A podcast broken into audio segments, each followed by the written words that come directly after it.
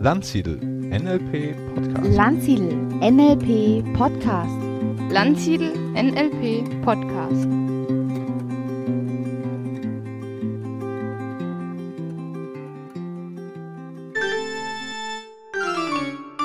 Hallo und herzlich willkommen zu diesem Podcast Nummer 27 in meiner Reihe des Modeling und NLP Podcasts und die Nummer 177 in der Podcast-Reihe von Landsiedel NLP Training.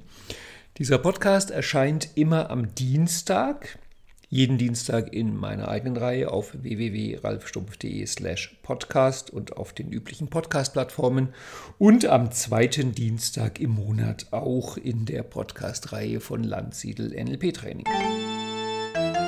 Das ist der letzte Podcast vor der Sommerpause. Jetzt mache ich auch mal ein paar Wochen frei. Das heißt, hier auf der Landsiedel-Plattform wird der nächste erst im September erscheinen und in meinem eigenen Kanal Mitte August. Und für diejenigen, die ihn in meinem Kanal hören und sich wundern, warum das jetzt der 27er ist und der 26er war vor zwei Wochen. Letzte Woche hatte ich Computerprobleme und der Podcast war fertig und mein Computer hat beschlossen, dass es besser ist, diesen Podcast irgendwo im Nirvana aufzuheben. Plötzlich war er weg und ich hatte keine Lust, den dann neu aufzunehmen. Von daher gab es eine kleine Pause und mit der normalen Reihe geht es im September, im Mitte August hier auch wieder weiter. Heute geht es um Kunst.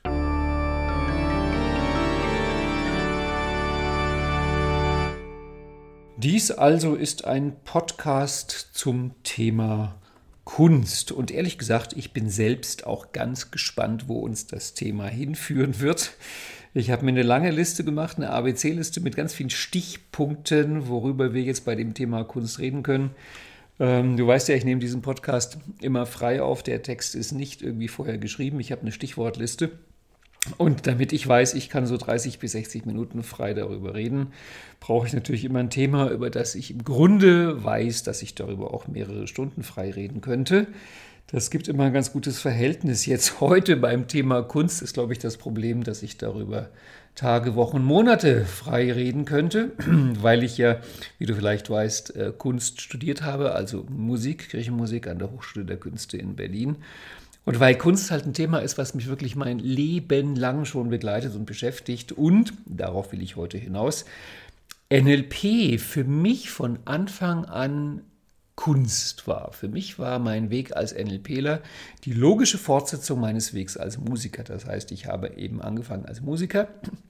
Mit 14 hatte ich meine erste Stelle als Kirchenmusiker. Dann kam irgendwann das Abitur und die Frage, solle ich Mathematik, Deutsch oder Musik studieren?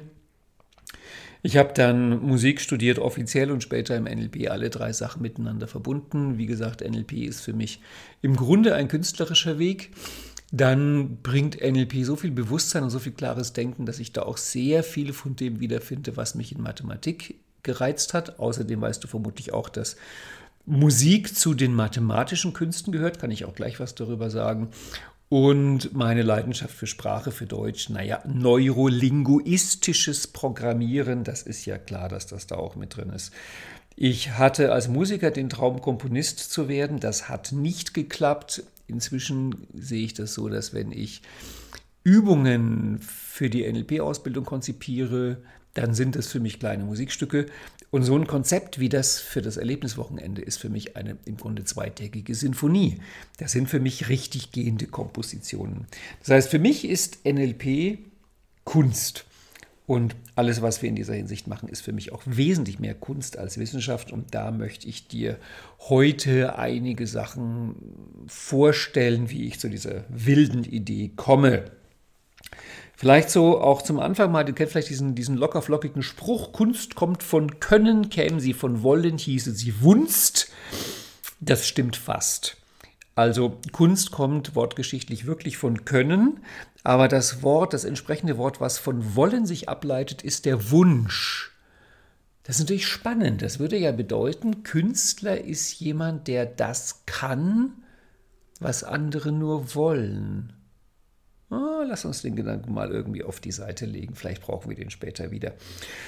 Wenn du in die Welt schaust, die dich umgebende Welt und die Augen öffnest und suchst, was davon ist eigentlich Kunst, wirst du merken, dass eigentlich unsere, unser Menschsein, ich hänge es mal eine ganz große Glocke, jedenfalls auch unsere Gesellschaft und alles das, ohne Kunst schlichtweg nicht vorstellbar ist.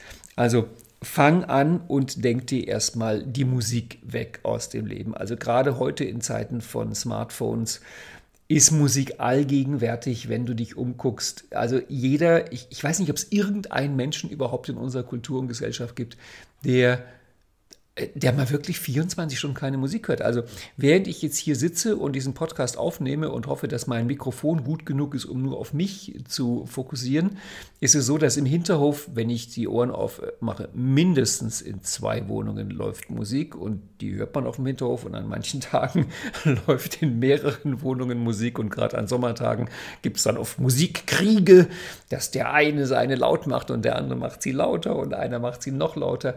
Also menschliche Kultur ohne Musik ist im Grunde nicht vorstellbar. Und wenn du schon bei Musik bist, dann geh weiter und geh zu Filmen, zu, zu äh, Kino, zu diesen ganzen Streaming-Diensten, Netflix, Disney Plus und wie sie alle heißen, zum Fernseher. Ja, ich weiß, es gibt Leute, die gucken noch Fernsehen. Also alles das, was da an Storytelling stattfindet, das ja auch ein riesengroßer Teil von Kunst ist, dann sind wir nicht schon direkt bei den Geschichten. Also sowas wie Harry Potter und, und viele andere Geschichten, Romane, Erzählungen, auch das ist Kunst. Guck weiter in die Welt rein und mach dir klar, also wenn du überlegen würdest, was wird an der Hochschule der Künste eigentlich unterrichtet? Ja, da gibt es ja zum Beispiel auch den Fachbereich Architektur. Architektur zählt auch zu den Künsten. Überleg mal, wie wir wohnen würden, wenn nicht Architekten zumindest ein kleines bisschen auf Ästhetik achten würden. Ich weiß, es gibt schlimme Gebäude, aber trotzdem, wenn du an die großen Kunstwerke der Menschheit denkst, bin ich mir sicher, dass von den Pyramiden angefangen über irgendwelche Tempel bis hin zu gotischen Kathedralen, was weiß ich dir alles einfällt. Das ist natürlich auch Kunst. Und was auch zu Kunst gehört, ist Mode, ist äh, Schneider, Schneidereikunst, Kostüm. Also ich glaube nicht, dass wir ohne Kunst nackt laufen würden, aber vielleicht in Fellen gehüllt. Und definitiv auch wichtig ist natürlich die Kulinarik als eine ganz hohe Kunstform. Ich meine, guck mal an, was in der hohen Küche alles für einen Aufwand getrieben wird. Irgendein berühmter französischer Koch meinte mal, die höchste der Künste in Frankreich wäre die Architektur und der höchste Kunstbereich in der Architektur wäre die Patisserie. Das ist ein genialer Satz. Ich meine, schau dir die Kunstwerke an, die in der Küche zum Teil produziert werden. Also jede Art von, von, auch von Design zählt da ja mit rein. Es ist unvorstellbar, unsere Welt ohne Kunst. Denkt ihr das alles weg und wir sind Tiere. Und ich glaube, das ist der entscheidende Punkt. Wahrscheinlich kann man wirklich sagen, Kunst ist das, was den Unterschied macht zwischen Menschen und Tieren. Wir definieren das als Mensch, was irgend sowas wie Kunst und Kultur hat. Ich glaube, ich kann die Worte fast gleichwertig, also ähm, analog nehmen. Kunst ist gleich Kultur, ist gleich Kunst. Denk an die Entwicklung der Menschheit. Wenn du 100, 150, 200.000 Jahre zurückgehst, ähm, was wissen wir denn von den Leuten, außer irgendwelche Knochenresten mit Bissspuren? Wir haben Höhlenmalereien, wir haben irgendwelche Skulpturen, normalerweise von irgendwelchen dicken, also fruchtbar ausstrahlenden Frauen, Göttinnen, man weiß das nicht genau.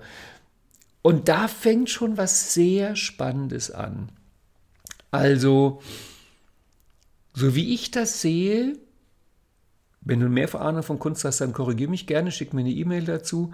Fängt das natürlich sehr an mit dem Thema Imitation. Also ich meine, ähm, die ersten Höhlenmaler haben da irgendwelche Tiere und Menschen an die Wand gemalt, nicht irgendwelche abstrakten Konzepte von Vertrauen und Schönheit und Zuversicht und Jagdglück und so weiter in der Art, sondern sie haben konkretes, und jetzt kommt das NLP-Wort, WAKOK abgebildet. Und das ist ja auch spannend. Also Kunst ohne das Thema Wahrnehmung ist natürlich auch überhaupt nicht denkbar. Hm. Wenn du überlegst, ein kleines Kind, was beginnt, die ersten Krickel-Krackel-Zeichnungen zu machen, da kommen dann irgendwann Kopffüßler, also einfach so ein äh, Krackel-Kringelkreis mit Augen und Mund und links und rechts gehen zwei Arme ab und unten zwei Beine. Und das ist der Kopffüßler. Das ist irgendwann halt so eine Phase, die im, im, in der Entwicklung des Zeichnens stattfindet. Das zeichnet das Kind und sagt, guck mal, ein Mensch, wenn es schon so viel reden kann und die Eltern sehen es und sind verzückt und sagen, oh, guck mal, unser Kleiner hat uns oder unsere Kleine hat uns hier porträtiert. Es ist verrückt, dass wir das als Mensch erkennen, findest du nicht? Also ich meine, zeig das mal deinem Wellensittich, zeig das mal deinem Kaninchen, zeig das mal deinem Hund und erklär dir mal, das soll das Abbild eines Menschen sein. Das ist natürlich absurd. Das wird kein anderes Tier erkennen. Manchmal frage ich mich, wenn Hunde Bilder malen würden, würden die dann statt Farben Duftstoffe verwenden? Ja, ist schon spannend, ne?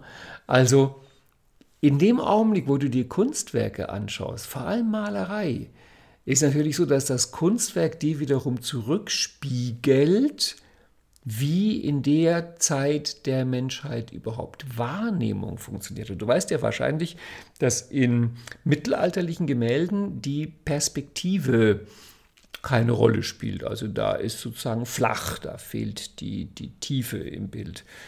Sagen wir, die mittelalterlichen Leute hätten vielleicht gesagt, das stimmt überhaupt nicht. Wir drücken durch die Größe der Figuren auf dem Bild einfach zum Beispiel aus, wie wichtig die sind. Und dann kommt irgendwie tausend Jahre später Lukas Derks daher mit dem sozialen Panorama und macht genau dasselbe wieder, dass er im inneren Raum eben bestimmte Figuren aufstellt und dann etwas macht, was du mit einer Aufstellung im Raum mit wirklichen Menschen halt nicht machen kannst.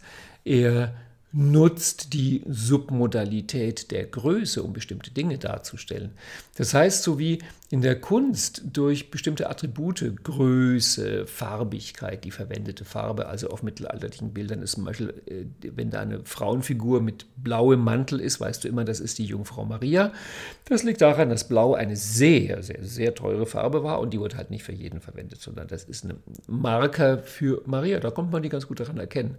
Das heißt, wenn du mit, mit NLP dich mit Submodalitäten beschäftigst, kommst du im Grunde, doch, du kommst drum rum, du kannst auch ohne, aber mehr Spaß macht es, wenn du dich ein bisschen beschäftigst mit Malerei, mit auch der Geschichte der Malerei, um dir klarzumachen, wie wurden bestimmte Dinge dargestellt, wie wurde Wichtigkeit dargestellt, wie wurde Beziehung dargestellt. Und natürlich in dem Punkt sind wir längst, längst in einem Gebiet, was gleich auch noch eine Rolle spielen wird, dass du merkst, dass Vielleicht, wenn überhaupt, ganz am Anfang der Idee von Kunst ging es den Künstlern darum, die Welt abzubilden, wie sie ist. Wahrscheinlich haben die auch sehr früh gemerkt, dass das Quatsch ist. Also ich kann mir nicht vorstellen, dass ein Höhlenmaler, der irgendwie so ein, so ein Bison an die Wand der Höhle kritzelt, dieses Kritzelbison für ein echtes Bison hält. Ich glaube, er wird spätestens einen Unterschied merken, wenn er versucht reinzubeißen und bei dem Höhlenbison eben alle Zähne verliert, weil er halt doch letztendlich in der Felswand beißt. Also nein, die Leute werden das nicht verwechselt haben. Die werden Abbild und Wirklichkeit nicht verwechselt haben. Das heißt, die haben bewusst ein Abbild gemacht und in dem Augenblick, wo wir kommen auch nachher drauf, dass die Grenze zwischen Kunst und Spiritualität ist auch eine ganz, ganz dünne Grenze.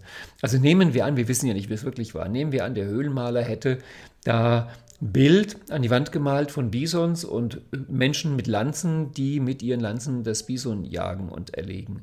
Dann könnten wir im NLP sagen, im Grunde ist das eine Zielvisualisierung, weil in dem Augenblick, wo der das Bison da an die Wand malt mit den Leuten mit den Speeren, der, der ist ja in der Höhle. Ich meine, der ist ja nicht auf Jagd. Also der malt ja jetzt nicht das, was jetzt ist, sondern der malt vielleicht das, was war, aber wahrscheinlich wird er das malen, was sein soll. Das heißt natürlich, dass wenn wir uns mit Kunst beschäftigen, wir ganz schnell in dem Gebiet drin sind, dass Kunst nur zu einem kleinen Teil Abbild der Wirklichkeit ist, aber zu einem viel größeren Teil, und das ist jetzt halt der entscheidende Punkt, wo NLP auch ins Spiel kommt, ist Kunst, dass Wirklichkeit erschaffen wird und dass Welten erschaffen werden und dass halt vor allem innere Welten erschaffen werden. Und eine wichtige Aufgabe der Künstler über alle Zeiten war mit Sicherheit, dass sie imstande waren, Kontakt aufzunehmen mit geistigen Welten und die auf irgendeine Art in die kollektive Welt die Gesellschaft gebracht haben, sodass andere Leute auch Zugang zu dieser Welt hatten. Ich bringe mal ein ganz simples Beispiel, Harry Potter. Also Ähm, ich vermute mal, wenn du Harry Potter gelesen oder geguckt hast, die ganzen sieben Bände, wirst du, also die Chance ist bei irgendwie 90 Prozent, dass du die Geschichte richtig gut fandst. Leidlich gut, brillant gut. Also es gibt kaum Leute, die Harry Potter richtig doof finden. Es ist eine großartige Geschichte. Es ist in meiner Welt wirklich große Literatur. Und wahrscheinlich wirst du merken, ja, sowas hättest du dir jetzt nicht ausdenken können. Das ist schon G.K. Rowling, muss man sagen. Das ist schon beeindruckend, dass die Frau sich sowas ausdenken konnte. Das heißt, diese ganze Harry Potter-Welt existierte ja zuerst in G.K. Rowling. Und dann hat sie es aufgeschrieben. Und jetzt existiert es in den Köpfen und Herzen von Millionen von Menschen auf der Welt. Das ist doch das Verrückte und Entscheidende und, und Beeindruckende an Kunst, dass es Leute gibt, die Zugang haben zu bestimmten Welten, zu bestimmten Welten von Fantasie, von Schönheit, von Voraussicht und wie auch immer. Und die schaffen es, ihre Welten auf irgendeine Art darzustellen, in Worten, in Klängen, in Architektur, in Skulptur, in Malerei, dass andere Leute auch Zugang zu dieser Welt bekommen können. Da fällt mir natürlich ein, dass Joachim Hamann in diesem grandiosen Buch Die Heldenreise im Film aus dem Grund sagt, dass nach seiner Meinung die Drehbuchautoren Hollywoods sind die legitimen Nachfahren der Schamanen, weil Storytelling ist ja auch ein, ein, riesengroßes, wichtiges Gebiet in der Kunst. Und die, die Schamanen waren nach Joachim Hamann halt Leute, die durch möglicherweise Kräuter, Pilze und ähnliches Zeug halt imstande waren, Welten zu bereisen, in die nicht jeder reingekommen ist, vielleicht weil man einfach die Drogen nicht nehmen wollte. Jedenfalls die Schamanen hatten Zugang zu Welten, zur Anderswelt, zu irgendwo sonst wohin und haben da Abenteuer erlebt, wilde Sachen, großartige Sachen und hatten dann irgendwann den Wunsch und vielleicht auch den Auftrag, dass sie die anderen Mitglieder ihres Stammes von diesen Welten wissen lassen, sie in diese Welten einladen, sie da auch mit hinführen. Und sie suchten halt einen Weg, die anderen damit reinzuführen. Und dann denke ich, mir war das so, und ich beziehe mich da auf Joachim Hamann und auch auf andere Leute, die darüber Bücher geschrieben haben, dass anfangs Inszenierungen gab, also Rituale von den Schamanen angeleitet, wo vor allem zum Beispiel die jungen Krieger, also bei Initiationsriten, durch ein Ritual geführt worden sind und damit eine Geschichte erlebt haben und damit bestimmte Trance-Zustände erlebt haben, ekstatische, ekstatische Zustände erlebt haben. Und wenn du dich beschäftigst mit diesen Ritualen, da gibt es sehr spannende Bücher darüber. Ich meine, natürlich ganz klar von Joseph Campbell, der darüber sehr viel geschrieben hat. Dann wirst du merken, oh, da war viel Ekliges dabei, viel Schmerzhaftes dabei und, muss man auch offen sagen, es ging oft genug schlecht aus und die Leute waren hinterher tot. Das ist natürlich für eine Kultur teuer, um es mal freundlich zu sagen, dass man da irgendwelche Rituale macht, wo reihenweise Leute sterben. Und ich glaube, im Zuge der Fortentwicklung der schamanistischen Künste haben die irgendwann gemerkt, ah, lass uns die Rituale mal ein bisschen sicherer machen. Ah, können wir nicht so machen, dass wir die Rituale vorspielen und die anderen gucken zu. Ei, damit hatten die das Theater erfunden. Weil Theater heißt ja, Leute spielen vor und andere Leute zu gucken zu und die, die zugucken, erleben dabei innerlich was. Und auf dieser Grundlage sagt halt Joachim Hamann in diesem Buch Die Heldenreise im Film, die Drehbuchautoren in Hollywood sind die Nachfahren der Schamanen, weil mit so großen Filmen führen die uns in eine Welt, öffnen die uns eine Welt und wir können diese Welt betreten und darin leben und können gefahrlos, weil man sitzt im sicheren Kinosessel, wir können gefahrlos diese fremden Welten entdecken und bereisen. Wobei natürlich könntest du sagen, gefahrlos ist auch sehr, naja, Auslegungssache. Es gibt immer wieder Kunstwerke, zum Beispiel die, neuen, die, die Leiden des, ähm, also Werthers Leiden von Goethe, das führte ja zu einer Selbstmordepidemie damals in Europa. Die Leute haben das Buch gelesen und haben sich aus dem Leben verabschiedet. Also von daher kann Kunst schon sehr dramatische Wirkungen haben im Alltag. Aber es ist doch die Ausnahme. Also die wenigsten Leute gehen ins Kino, gucken sich einen Film und beenden ihr Leben.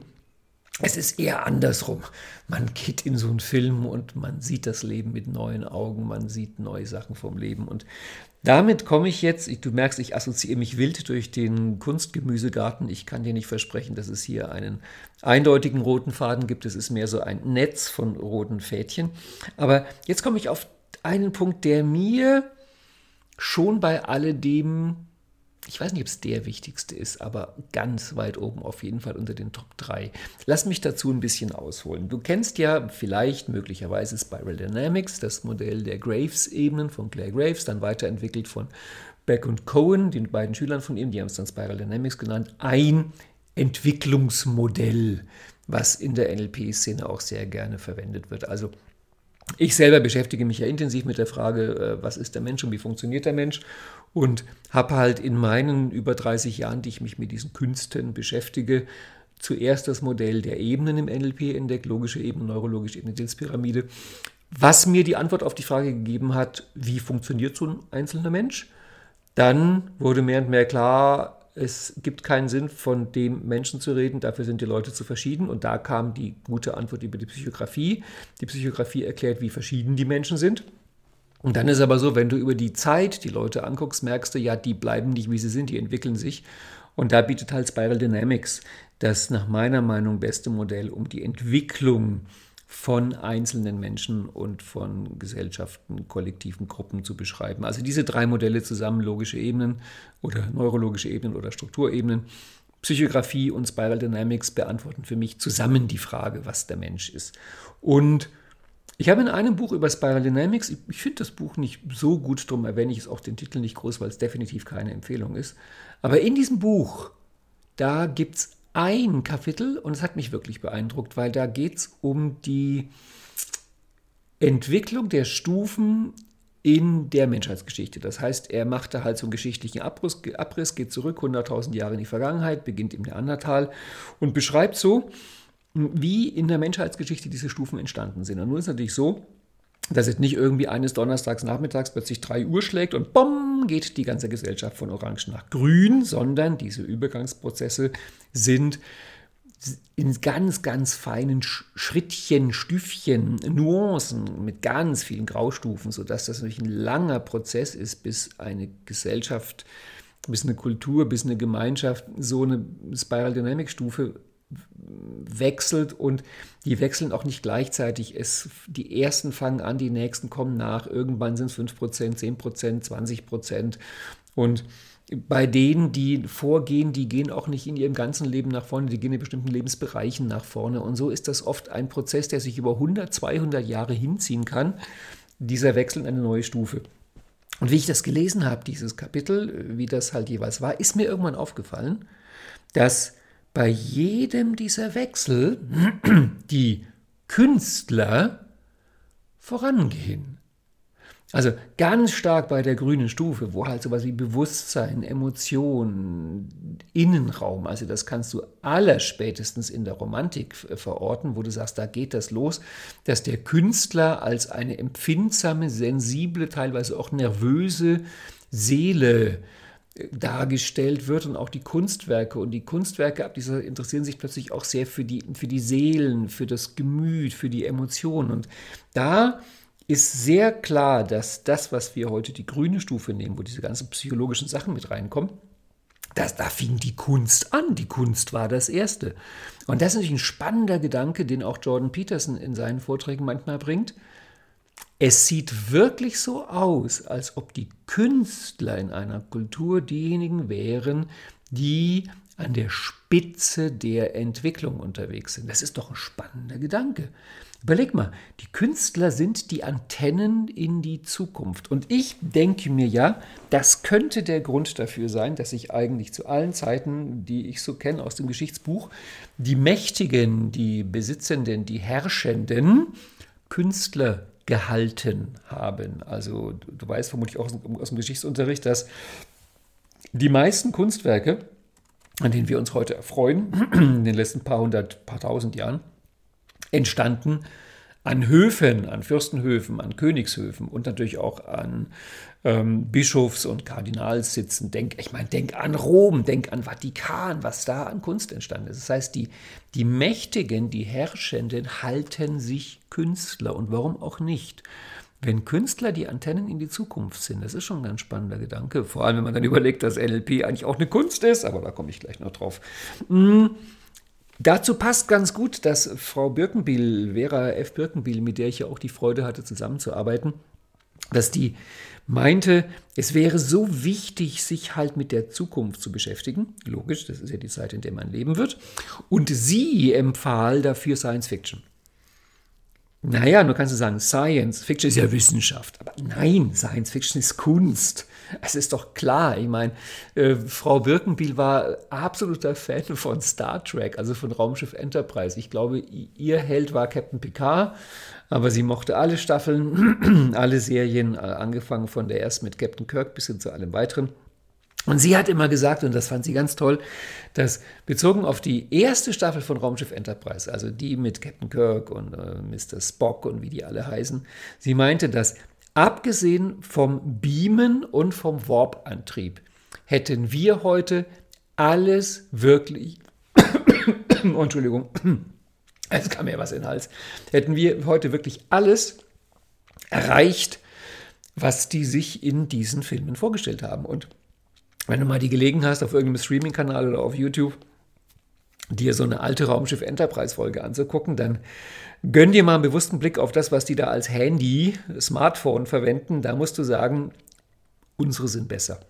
Also viel eleganter, die stecken im Ohr, die haben da so eine richtig klobigen Teile in der Hand und wir können damit auch mehr machen. Also es ist schon wirklich beeindruckend.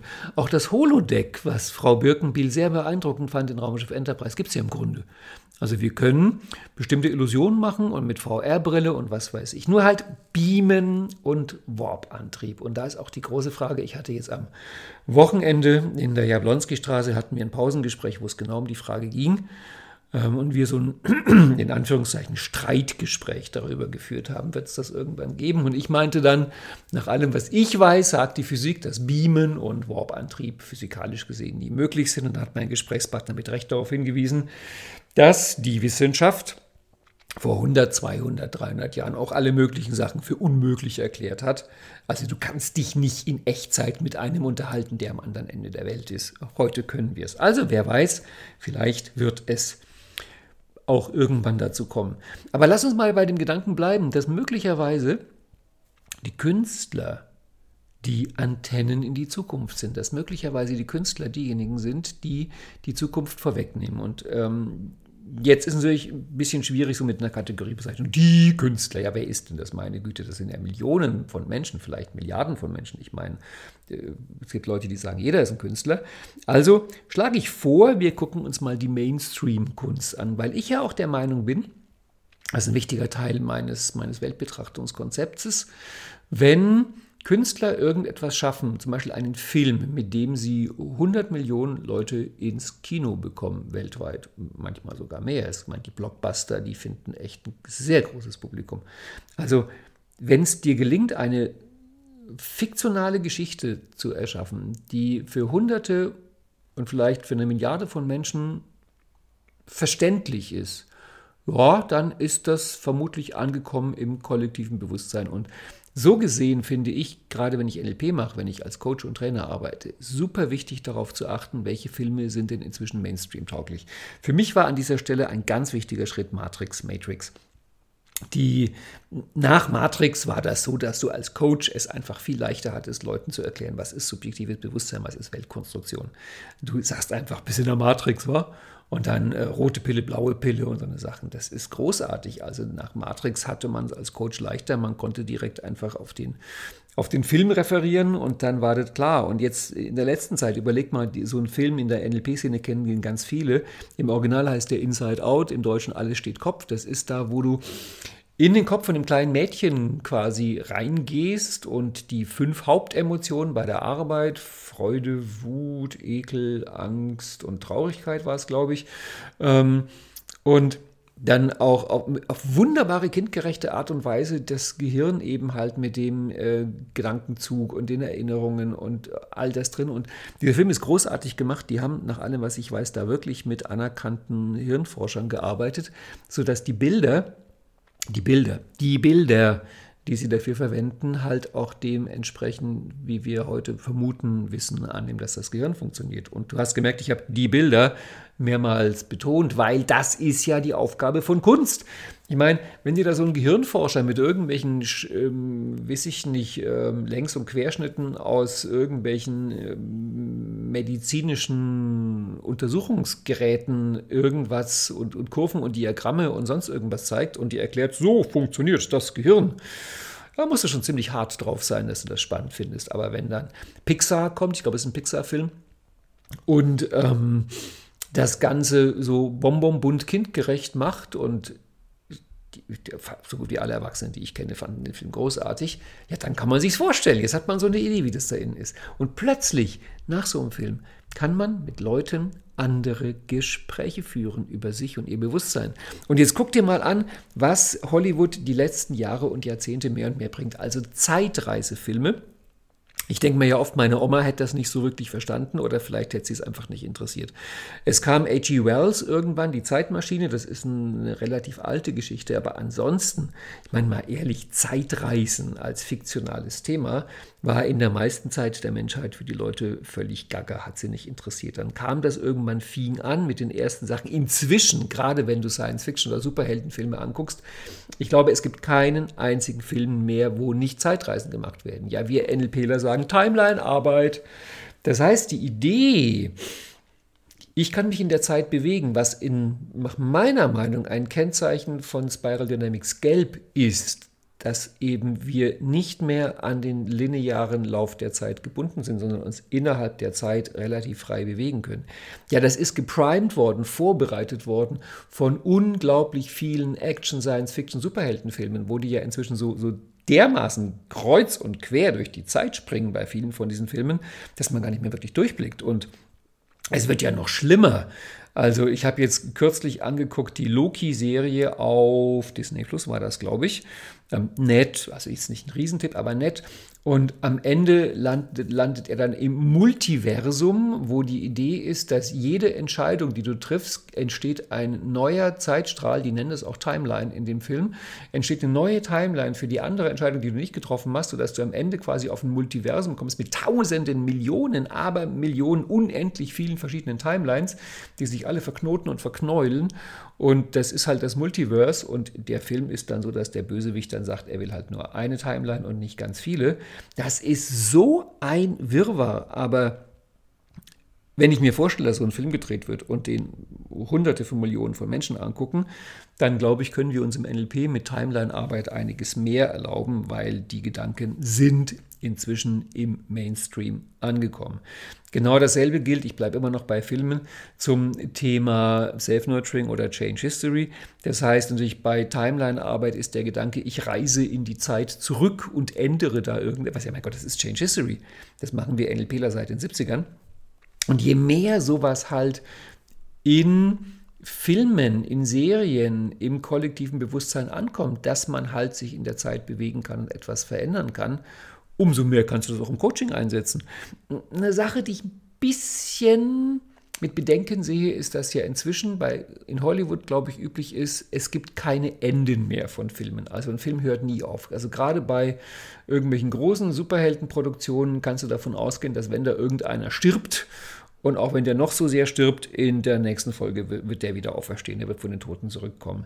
Ja, es ist zum einen natürlich schön mitzukriegen, dass da ein gewisser spiritueller Aspekt wieder reinkommt, dass der Tod nicht das Ende ist. Andererseits ist es auch so, dass gerade beim Probleme lösen es schon mal auch angenehm sein kann zu wissen, ich bin das Thema jetzt los, ich bin da durch, es gibt wirklich auch ein Ende. Also an dieser Stelle mh, hm, vermisse ich so ein bisschen manchmal die Ressource eines Endes. Dann, ich bleibe bei Filmen, ist ja so, dass die Zeitreise, Timeline und Change History Filme, die gab es schon länger, aber dann kamen irgendwann plötzlich auch noch Self-Nurturing Filme, also Filme, wo jemand, der in der Zeit reist, sich selbst begegnet. Bruce Willis hat, glaube ich, sogar drei von diesen Filmen gemacht, der ist da scheinbar drauf abonniert. Das heißt, plötzlich treffen die ihr jüngeres Selbst, ihr älteres Selbst und interagieren damit, helfen sich manchmal auch, in vielen Fällen kämpfen sie auch miteinander, weil es ein sehr merkwürdiger Gedanke ist. Jedenfalls auch das, dass man älteren und jüngeren Selbsten begegnet, ähm, ist Mainstream. Also das kannst du im LP einfach machen, im Coaching. Und verstehst du, was ich mit Kunst meine? Wenn diese Gedanken in, ich meine, auch in Harry Potter gibt es den Zeitumkehrer, wobei G.K. Rowling hat irgendwann gemerkt, dass das Ding ihr mehr Schwierigkeiten macht, als äh, es löst, weil jeder fragt sich, warum gehen die nicht zurück und erledigen das Ding mit Voldemort, bevor es anfängt. Aber machen wir Klammer wieder zu, sie hat es selbst auch verstanden. Jedenfalls, dieses sich in der Zeit bewegen, um andere Entscheidungen zu treffen, um zu lernen, um Dinge zu revidieren, dabei sich auch selbst begegnen, das ist angekommen in der kollektiven Wirklichkeit. Und ich weiß nicht, wenn man vor 100 Jahren Coaching oder Therapie oder Seminare hätte geben wollen, ich weiß, die Worte gab es damals in der Art noch nicht, wie lange hätte man da gebraucht, um den Leuten erstmal die Idee schmackhaft zu machen, wir, wir reisen jetzt in der Zeit. Ich glaube, das wäre für die sehr seltsam gewesen. Ähm, dann ist es so, es gibt wenn man die NLP-Formate nimmt und überlegt, wie kommen die eigentlich in Filmen vor, manche NLP-Formate gibt es selten, zum Beispiel Reimprinting. Da würde mir jetzt ehrlich gesagt nur ein Film einfallen, nämlich Zurück in die Zukunft Teil 1, wo Marty McFly eben zurückreist in die junge Erwachsenenzeit seines Vaters und dort, dort seinem Vater hilft, dem Vater Ressourcen gibt, wobei durch der Vater ein anderes Leben startet. Und als dann Marty McFly wieder zurückkommt in die Gegenwart, ist seine Gegenwart anders, weil er dem Vater in dessen Jugend bestimmte Ressourcen gegeben hat. Also das ist natürlich, was der NLPler ähm, Reimprinting nennt. Dann auch sehr spannend, Filme mit Persönlichkeitsteilen vielleicht grenzwertig sowas wie Fight Club. Das ist eigentlich keine Persönlichkeitszeile, das sind schon wirklich zwei Persönlichkeiten. Aber ein Film, den ich da sehr schätze, ist Der Biber mit Mel Gibson. Wobei ich dazu sagen muss, die Verfilmung ist um Klassen schlechter als das Drehbuch. Das Drehbuch ist genial. Es lohnt sich da mehr, das Drehbuch zu lesen, als den Film zu gucken. Aber der Film ist auch ganz nett. Vor allem, er spricht den Biber so großartig. Und es ist ein Film, es gibt mehrere solche Filme, also auch Lars and the Real Girl, es geht in die Richtung, wo sich der Held sozusagen eine Figur erschafft oder eine Figur aus ihm entsteht, mit der er kommuniziert, interagiert und die ihn dann durch bestimmte Bewusstseinsprozesse durchführt. Da sagen wir im NLP, ja, das ist sowas wie Six-Step oder internale Verhandlung oder sowas in der Art. Also es ist schon spannend, das so mitzukriegen, wie die Gedanken, die für uns NLPler irgendwann haben wir die entdeckt und ich weiß nicht, wie lange du schon NLP machst. Ich mache schon ziemlich lange NLP. Und ich kann mich erinnern an die Anfangsjahre, da waren das schon Gedanken, die waren so gaga, schräg und daneben, die muss man Leuten echt mal erklären. Wie jetzt geh nach innen, wie jetzt reis in der Zeit, wie jetzt sprich mit einem Teil von dir, wie jetzt begegne dir selbst in der Vergangenheit. Also inzwischen muss ich sagen, ist das durch die Kunst, durch vor allem Filme, durch Geschichten so im kollektiven Bewusstsein angekommen, dass es überhaupt kein Problem mehr ist, darüber mit Leuten zu reden. Und dann deswegen wieder zurück zu dem Gedanken, wie wäre es, Kunst zu betrachten als, wie soll ich sagen, Vorschau auf die Zukunft, Vorschau auf künftige Entwicklungen. Wie wäre es, das, was jetzt aktuell ins Kino kommt, wie wäre es darauf zu achten, was, was trendet denn im Augenblick gerade im Kino, auf Netflix, auf, den, auf Disney Plus und wie, die, wie diese Plattformen alle heißen. Also äh, guck, guck natürlich vor allem auch, was Erfolg hat. Also du kannst davon ausgehen, dass das, was ein großes Publikum findet, was viele Leute gucken, geht natürlich logischerweise in Resonanz mit den Menschen und spricht sie auf irgendeine Art an. Und Kunst, wenn sie gut ist, bietet natürlich Bilder, Worte, Empfindungen für etwas, was man auf irgendeine Art und Weise ahnt, spürt, vermutet. Und da schließt sich der Kreis wieder zurück über Jahrtausende, Zehntausende, Hunderttausende von Jahren, dass halt ein Künstler der in seiner Gemeinschaft angenommen sein möchte, der halt auch irgendwie ja, was zu essen kriegen möchte von den anderen, muss natürlich irgendeine Art von Kunstwerke bieten, mit denen die anderen was anfangen können. Und anfangen können heißt das, dass es, ich bringe mal dieses schrecklich esoterische Wort, mit den Leuten in Resonanz geht. Das heißt, irgend etwas kommt da in Gleichklang und die Leute auf eine ganz einfache Art gucken sich es gern an, hören sich es gerne an, weil es ihnen irgendwas sagt, auch wenn sie gar nicht können, gar nicht sagen können, was es ihnen sagt, aber Hinterher gab es ihnen Worte und Bilder für irgendwas Bestimmtes. Und also eine Idee von Joachim Hamann ist, wenn du dir einen Film anguckst, dass im Grunde die gesamte Inszenierung auf der Leinwand ist Einblick in einen Menschen. Also Joachim Hamann hat die These, dass das, was wir als Film auf der Leinwand sehen, ist die Innenwelt einer Person, und zwar der Hauptperson des Helden. Das heißt, alle Figuren auf der Leinwand sind quasi Persönlichkeitsteile und du erlebst sozusagen immer in dem Fall, nach Joachim Hamanns Theorie, eine Aufstellung. Und manchmal frage ich mich, wie genau das Disney weiß, weil es gibt bei Disney immer wieder Hinweise, die so deutlich in die Richtung gehen. Ich gebe dir ein Beispiel. Ein Film, den ich von Storytelling-Gesichtspunkten sehr schätze, auch wenn es an sich vielleicht eher ein mittelguter Film ist, aber unter Storytelling-Gesichtspunkte ist der Film der Hammer, ist die Tarzan-Zeichentrick-Version von Disney aus dem Jahr 1999. Und klar, Tarzan ist der Held, Tarzan ist der Gute und der Böse in dem Film ist Clayton.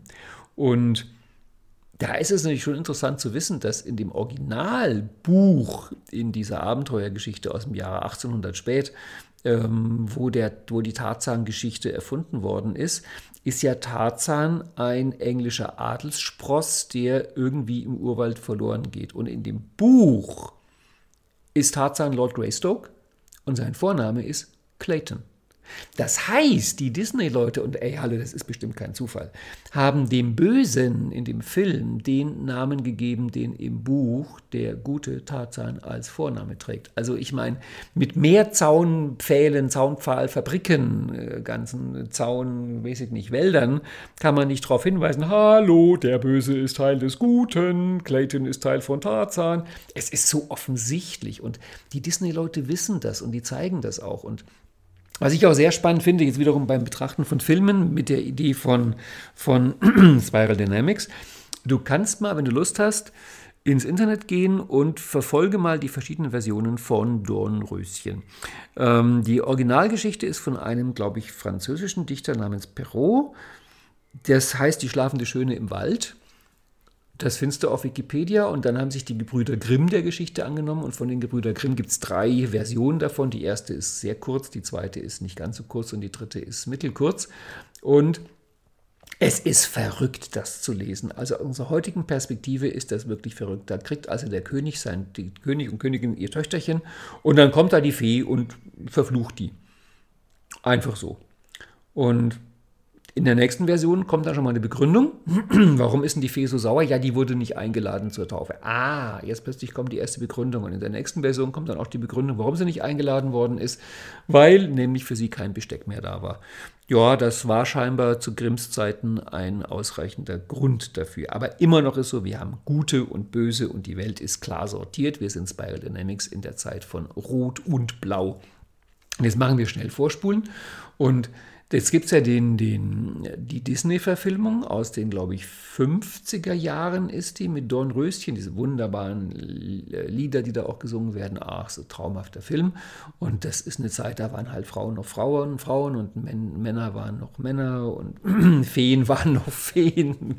Und wenn du den Film dir anguckst, da ist die, da ist die Böse, Maleficent, ist einfach böse die böse Fee. Die ist einfach schlicht und ergreifend böse, verwandelt sich in Drachen, äh, will den Prinzen ans Leder und am Ende zückt der Prinz sein Schwert und macht einmal Schnips und die Böse ist platt und er kriegt die Prinzessin und alles ist gut. Also ein Film mit sehr klar geordneter blauer Welt, gut und böse. Und vielleicht kennst du, der ist vor ein paar Jahren rausgekommen, Maleficent, die dunkle Fee mit Angelina Jolie wo dieselbige Geschichte erzählt wird aus der Perspektive der Fee.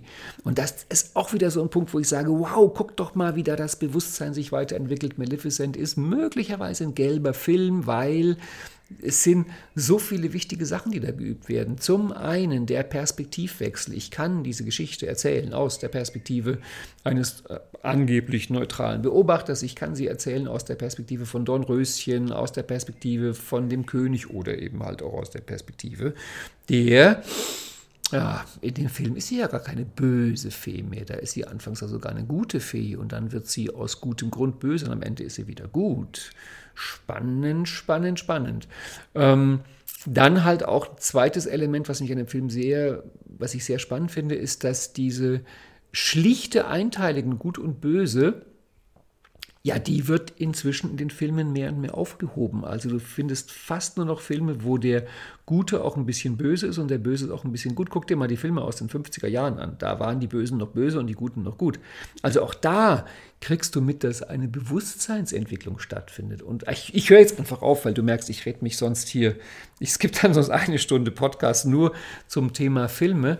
Aber es ist halt so für mich, äh, obwohl ich Musik studiert habe, ist Film für mich wirklich die weitest entwickelte Kunst unserer Tage, weil Film halt wirklich alles miteinander verbindet. Ein Film hat eine klangliche Komponente, Filmmusik und die Geräusche, die, wird ja, die Geräusche werden ja meistens extra gemacht, da kannst du auch mal googeln, das ist sehr spannend.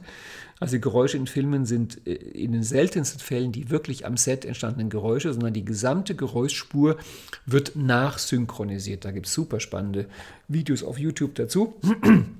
Dann ist natürlich Schauspielerei mit drin, dann ist Storytelling mit drin, dann ist im Grunde Malerei mit drin, weil viele Filmeinstellungen sind eigentlich Gemälde. Architektur ist mit drin. Also für mich ist der Film wirklich der Höhepunkt unseres künstlerischen Schaffens, weil da eigentlich alle Künste zusammenkommen. Genau. Ähm, jetzt habe ich schon einiges von den Sachen gesagt. Ich gucke gerade mal auf meine Liste, was noch ist. Vielleicht noch ein. Es ist ein bisschen chaotisch, bis ich wieder den nächsten Faden finde, wo es dann länger drüber geht. Mm, ich hatte mich ja in letzter Zeit ein bisschen damit beschäftigt, mit den zwei Freiheiten, auch wieder Spiral Dynamics, individuell, kollektiv. Und dazu vielleicht noch eine kleine Anmerkung, nämlich diese Idee, die ich da immer so keck sage, man könnte ja mal üben, sein Bewusstsein in die Cloud zu laden, das heißt, sein individuelles Bewusstsein aufzuheben im kollektiven Bewusstsein. Ja, du, das ist das, was Künstler die ganze Zeit machen.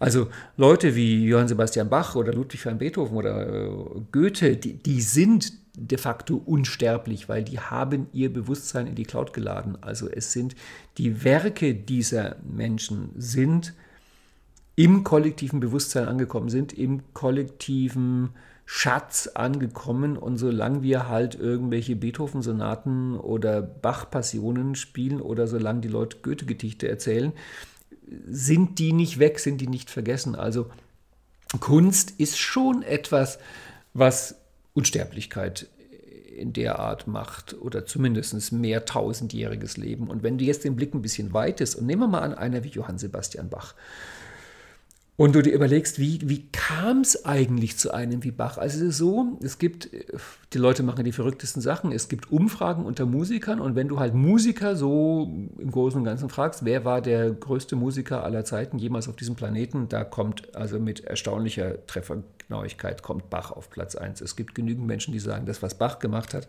kann irgendwie eigentlich nicht von dieser Welt sein. Der Mann ist, ist abgefahren, aber das ist wäre auch wieder ein anderes Thema. Er hat am gleichen Tag Geburtstag wie Robert Brian Dills und ich weiß nicht, ob das ein Zufall ist. Vielleicht ist Dills der Bach des NLP. Ich kann da nicht viel bieten. Ich habe am selben Tag Geburtstag wie Janet Jackson.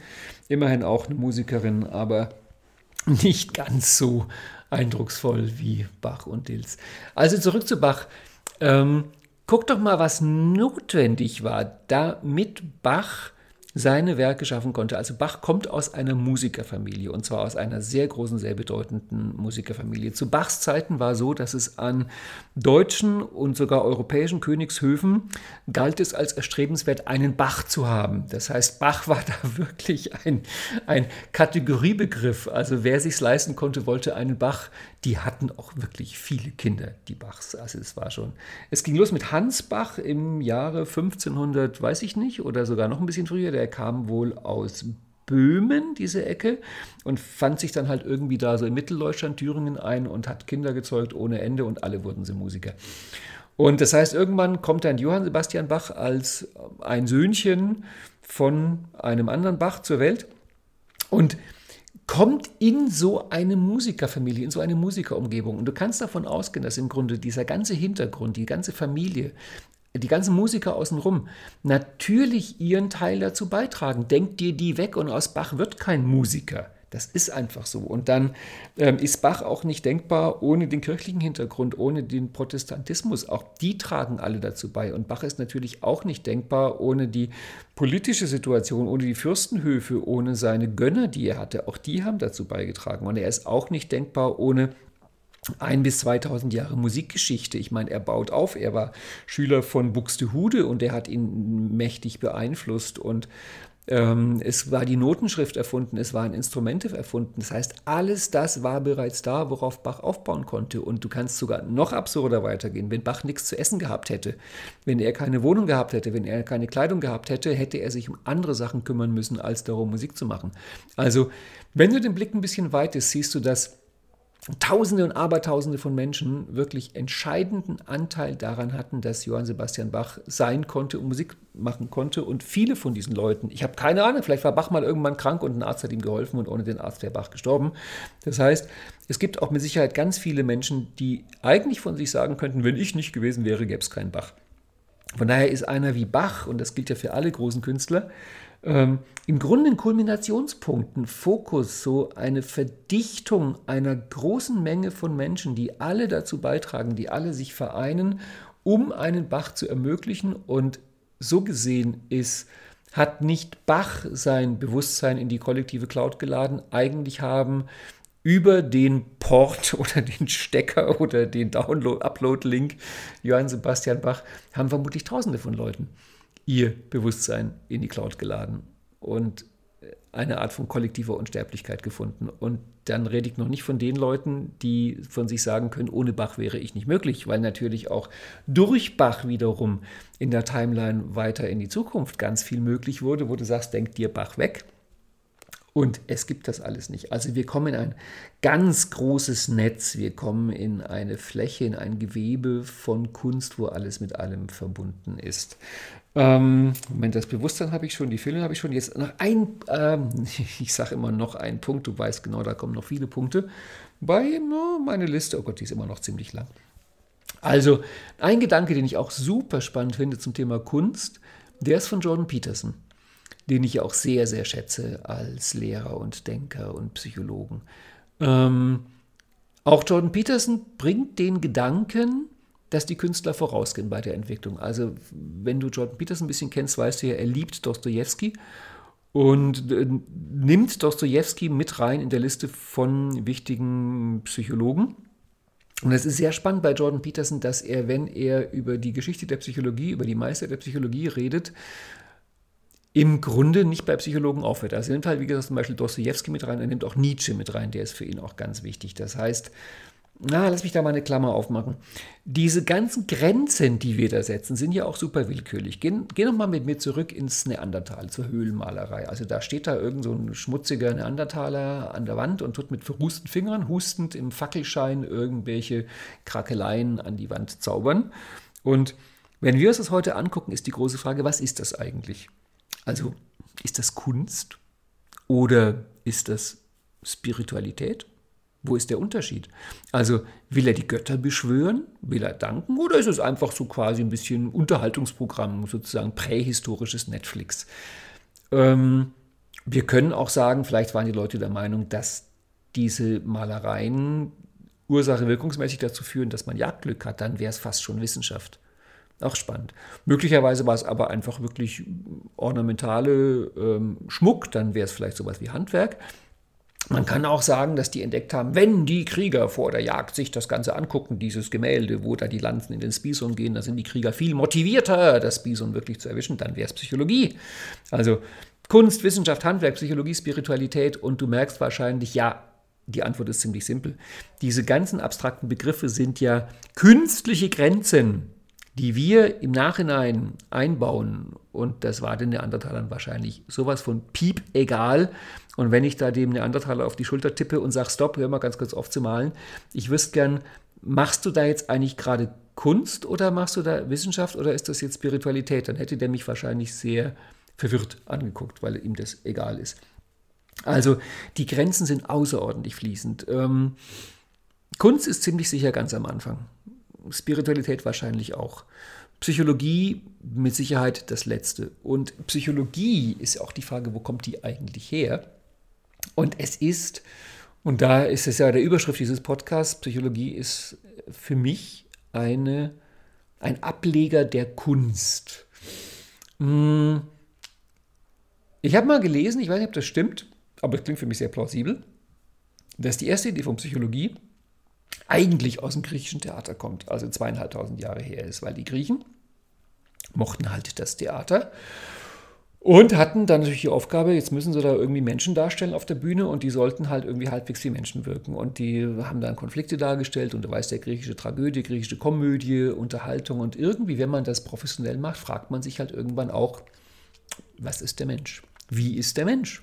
Warum ticken Menschen so, wie sie ticken? Was sind Motivationen? Was sind Beweggründe? Wo kommt es zu Entscheidungen?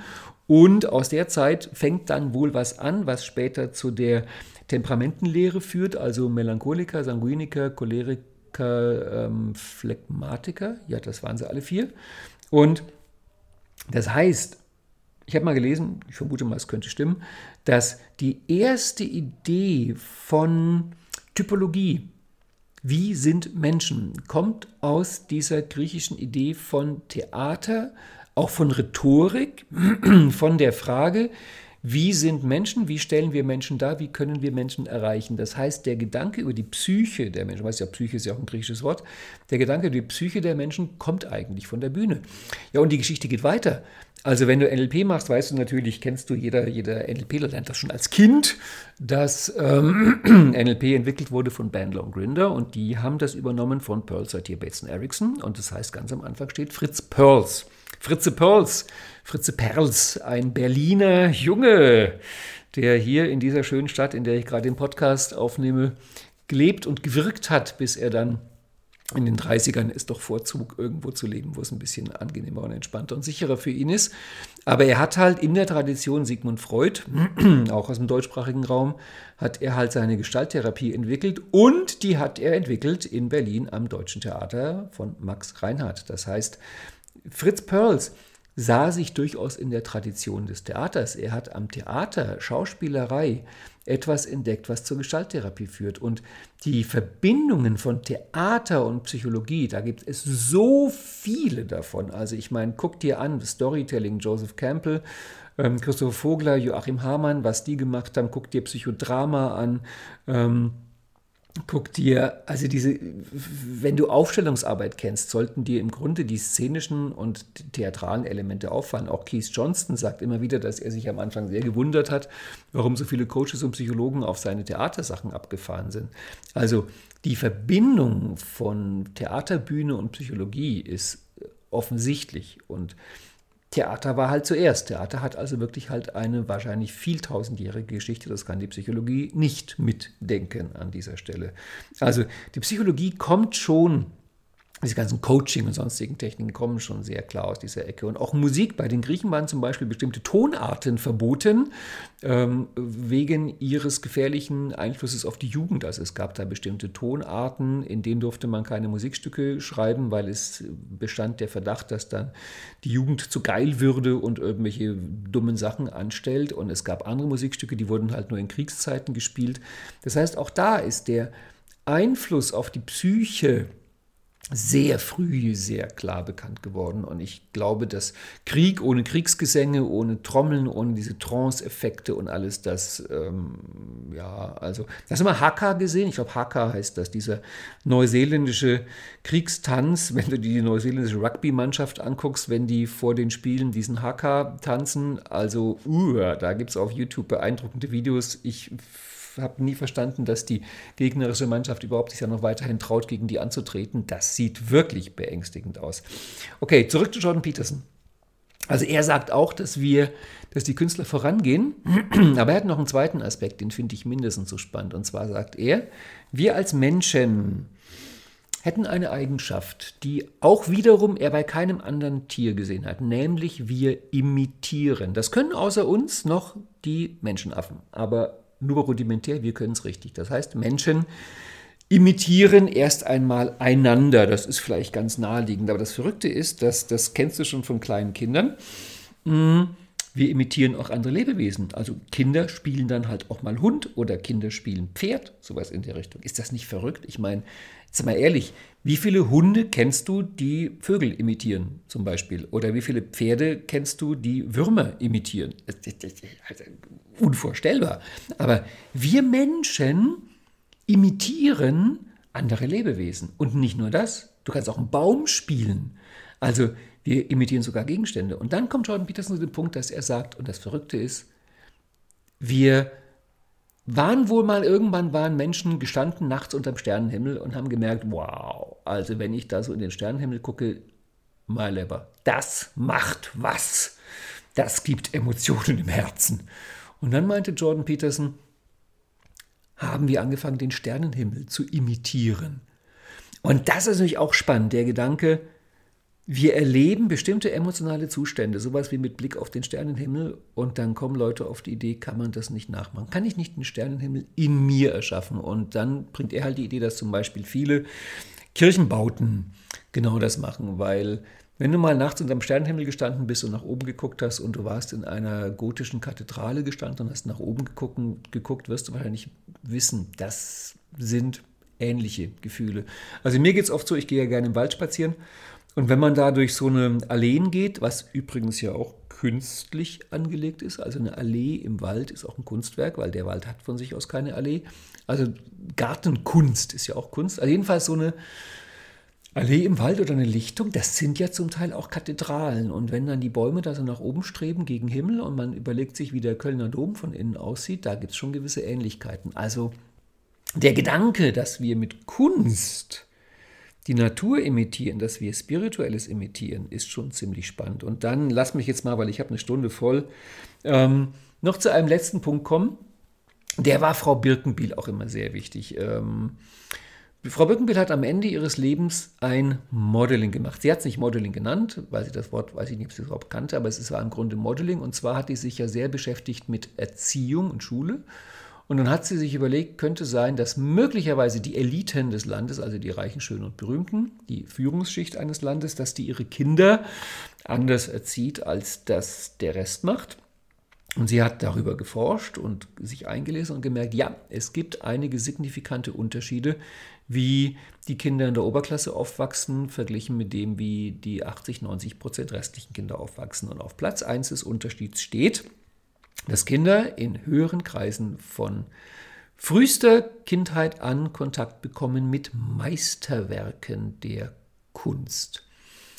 Und an dieser Stelle hat Frau Birkenbiel die Bedeutung von Meisterwerken entdeckt. Und sie hat darüber sehr viele Gedanken sich gemacht und auch lange geredet, weil ich glaube, dass sie anfangs nicht so ein großen Zugang zu Kunst hatte. Sie hat auch mal angedeutet, dass sie es ein bisschen bedauert, dass halt ihre Familie nicht so offen war für Kunst und sie das erst spät entdeckt hat. Und sie kam dann zum Ergebnis, dass in den Meisterwerken der Geschichte der Menschheit, also Musikstücke, Bilder, Filme, Architektur, das ist wie ein Akku, das ist wie eine Batterie, das ist, naja, mach nochmal eine Klammer auf, das, was wir heute Meisterwerke nennen. Also, wenn du mal zurückguckst, Bach, habe ich ja vorhin schon erwähnt, Johann Sebastian Bach. Wenn man heute Leute fragt, äh, zähl mal Stücke von Johann Sebastian Bach auf, dann kommen halt immer die gleichen drei, vier, fünf Stücke. Äh, ja, Johannes Passion, Matthäus Passion, H-Mollmesse, wohltemperiertes Klavier, Kunst der Fuge, was weiß ich, musikalisches Opfer. Ja, mein Gott, Bach hat hunderte und tausende von Musikstücken geschrieben. Aber 90 Prozent, 95 Prozent davon sind nicht wirklich vergessen, weil es gibt Bach-Enthusiasten, die spielen die auch. Aber jetzt mal ganz ehrlich, wenn du die spielst, stellst du fest, naja, ja, ja, es ist nett. Aber eigentlich reichen fünf Stücke von Bach und man kennt Bach. Das heißt, selbst bei einem Bach, und der ist wirklich einer von den ganz, ganz, ganz großen. Selbst bei einem Bach ist es nur ein ganz kleiner Teil, den wir heute als Meisterwerk nennen. Ich meine, bei Leonardo da Vinci kennen die meisten Leute genau ein Gemälde, die Mona Lisa, und der ganze Rest ist weg, wobei der hat auch nicht so viel gemalt. Goethe, ich meine, Goethe hat über Jahrzehnte geschrieben was kennst du heute von Goethe? Irgendwie drei Balladen und vielleicht den Faust, so weit in der Richtung. Also sich zu überlegen, das, was wir Meisterwerke nennen, das ist eine winzig, winzig, winzige Auswahl aus einem schier unendlichen Fundus von dem, was Leute gemacht haben. Ich habe, wie gesagt, Musik studiert und ich hatte auf die Gelegenheit, ein bisschen Einblick zu gewinnen in die Musik der Bachzeit. Und du musst dir klar machen, zu Bachs Zeiten gab es keine MP3, kein Streaming, kein Radio, kein Fernsehen, keine Datenträger. Das heißt, die Leute haben die Musik selber gemacht. Und an jedem Fürstenhof, in jeder Kirche, in jeder einzelnen kleinen publiken Kirche gab es einen Musiker und der hat komponiert. Es ist in der damaligen Zeit so unfassbar viel Musik entstanden und 99 Prozent davon ist einfach grauenhaft. Das kannst du einfach vergessen. Das ist Hintergrundrauschen. Und dann gibt es bestimmte Figuren, wie vielleicht Pachelbel, wie vielleicht Telemann und halt durch Johann Sebastian Bach, einige wenige Figuren, die haben deutlich bessere Sachen geschrieben als die anderen. Und von diesen einigen wenigen Figuren ist dann noch weniger, ein, zwei, drei Stücke eines gesamten Lebens. Und da kleben wir das Etikett drauf, Meisterwerk. Also sich klar zu machen, was für eine mini, mini, mini, mini Auswahl aus tausend Jahren Kunstgeschichte, das ist, was wir Meisterwerke nennen, ist absurd. Und da meinte halt die Birkenbiel, diese Stücke, die Meisterwerke sind, diese Werke, das hat einen Grund. Und darum war ihr Tipp, ähm, frag mal jemanden, der sich in irgendeinem Kunstgebiet auskennt, Musik, Malerei, Architektur, Literatur, was nach seiner Meinung die ganz großen Meisterwerke sind. Und dann frag mehrere Leute und achte mal drauf, ob sich bestimmte Dinge wiederholen und damit beschäftige dich dann. Und sie brachte dann als Beispiel ein schwieriges Musikstück. Das ist nämlich jetzt das Spannende. Diese Musikstücke, also wenn du mit klassischer Musik nicht vertraut bist und du fängst an mit H-Moll-Messe oder Matthäus Passion, dann vermute ich mal, dass es dich am Anfang gerade nicht packen wird, sondern du denkst, ach du liebe Güte, was ist denn das für ein Gejammer? Und darum sagt Frau Birkenbiel, ähm, nimm dir 30 Tage und hör dir es jeden Tag an. Vielleicht fängst du mit einem kürzeren Stück an als mit der H-Moll-Messe. Und es wird am Anfang wird's nerven. Es klingt schrecklich. Halte es durch. Und ihr Tipp war so vielleicht nach 10 Tagen, fängst du an, anders zu hören. Und jetzt, sie war ja auch Gehirnfreundin, sagt sie, fängt dein Gehirn an, neue Verbindungen, neue Neuronen, neue Synapsen zu bilden, um diese extrem verdichtete, daher kommt das Wort Dichtung ja auch her, dieses extrem verdichtete Werk überhaupt entschlüsseln zu können. Und nach weiteren zehn Tagen hörst du plötzlich, du hast das Gefühl, dir wachsen neue Ohren. Und man kann inzwischen wirklich nachweisen, dass durch die Auseinandersetzung mit Meisterwerken, die es gibt, wachsen dir, wächst dein Gehirn. Also man kann es auch bei Dichtung nachweisen, um, um poetische Sprache zu entschlüsseln, muss dein Gehirn neue Areale entwickeln, um überhaupt dichterische, künstlerische Sprache, Gedichte, Dramen, Romane auf, auf hohem Niveau, um das zu entschlüsseln. Und wenn du halt aus einer einfachen Familie kommst, wo halt außer, lassen wir die, die albernen Beispiele weg, also wo halt mit Kunst nicht viel unterwegs ist, dann fehlt deinem Gehirn einfach der Schlüssel. Es fehlt dir überhaupt der Code, um diese Werke zu entschlüsseln. Und wenn du dann von irgendeinem ähm, begeisterten Musiklehrer an der Schule äh, plötzlich kommt die Unterrichtsstunde H-Moll-Messe und du hörst zehn Minuten lang Bach H-Moll-Messe, das klingt nur grausig. Und dann reicht es dir für den Rest deines Lebens. Und da ging Frau Birkenbiel so weit zu sagen, sie vermutet sogar, das könnte so eine Art Verschwörung der Eliten sein, weil die wissen um die Wirkung dieser Kunstwerke. Ich sage gleich, was diese Wirkung ist. Und die haben die Schule so inszeniert, dass man hinterher immer sagen kann, wir haben versucht, den einfachen Leuten das zu geben. Die, wir haben denen versucht, das nahezubringen. Aber im Grunde wissen die alle, dass wenn du irgendjemanden irgendwelche mittelalterliche Lyrik unvorbereitet zumutest, die allermeisten Leute einfach schreiend davonlaufen, weil sie damit nichts anfangen können.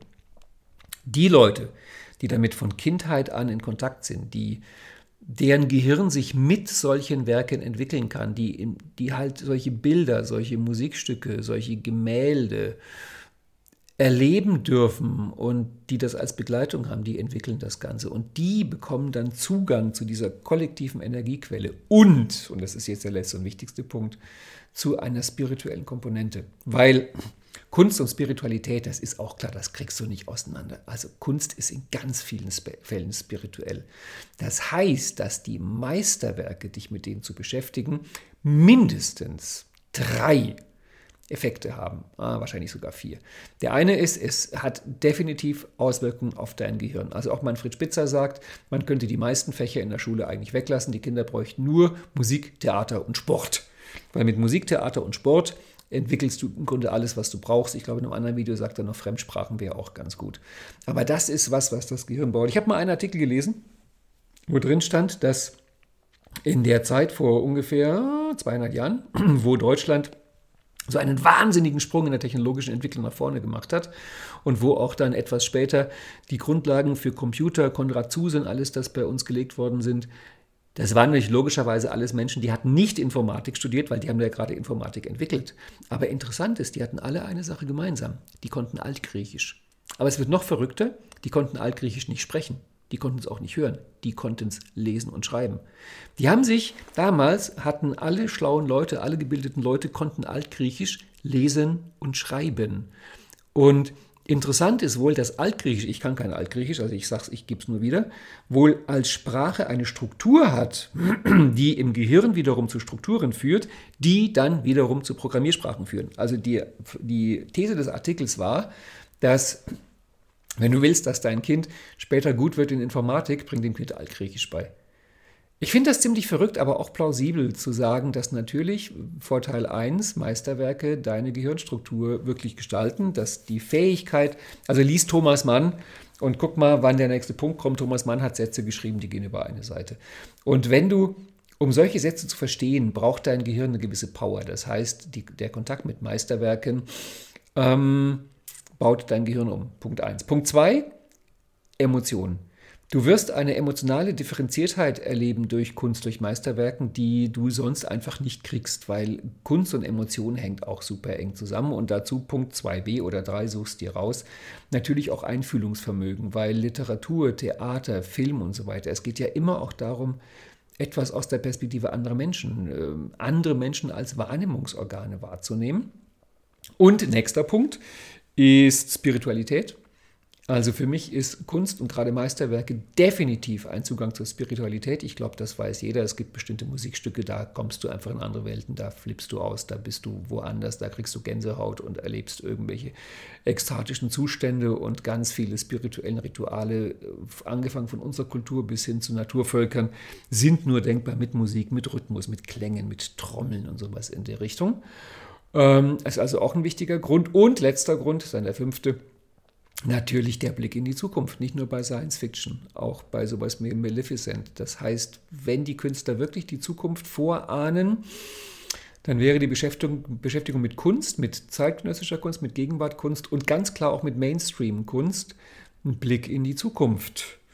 Und damit habe ich ungefähr ein Drittel meiner Liste abgearbeitet. Ich habe ja gesagt, ähm, da gibt es viel dazu zu sagen. Vielleicht gibt es noch mal einen weiteren Podcast dazu. Für heute höre ich auf mit dem Thema Kunst und ich hoffe, ich habe dich jetzt heiß gemacht auf ähm, Kunst, Meisterwerke, Filme, Literatur, Musik und so weiter und so fort, dich damit zu beschäftigen und zu merken, was das alles tut, was dir das alles bringt. Und damit verabschiede ich mich jetzt in die Sommerpause. Also auf dem Landsiedel-Kanal geht es weiter in zwei Monaten. Am zweiten Dienstag im September bin ich wieder auf Sendung. Und in meinem eigenen Podcast-Kanal auf ralfstumpf.de slash podcast wird es Mitte August weitergehen. Wahrscheinlich am dritten Dienstag im August, dass ich da wieder was mache. Auch die anderen Sachen, Webinar-TV, Newsletter, Wochengruß und so weiter, werde ich auch alles pausieren. Ich brauche in diesem Jahr einfach mal ein bisschen Luft, ein bisschen abschalten, ein bisschen Pause. Ich danke dir, dass du bis hierhin zugehört hast. Ich hoffe, es hat dir gefallen. Ich hoffe, es hat dir große Freude gemacht. Ähm, Kunst kommt von Können. Wäre schön, wenn du jetzt mehr kannst als vorher oder vielleicht auch nur den Wunsch entwickelt hast, irgendwas dafür zu machen. Mach dir eine schöne Musik an, guck dir heute Abend einen schönen Film, lies ein gutes Buch und erlebe, was es mit dir macht. Ich wünsche dir einen schönen Sommer und freue mich, wenn wir uns dann bald wieder sehen und wieder hören. Bis dahin, alles Gute. Tschüss.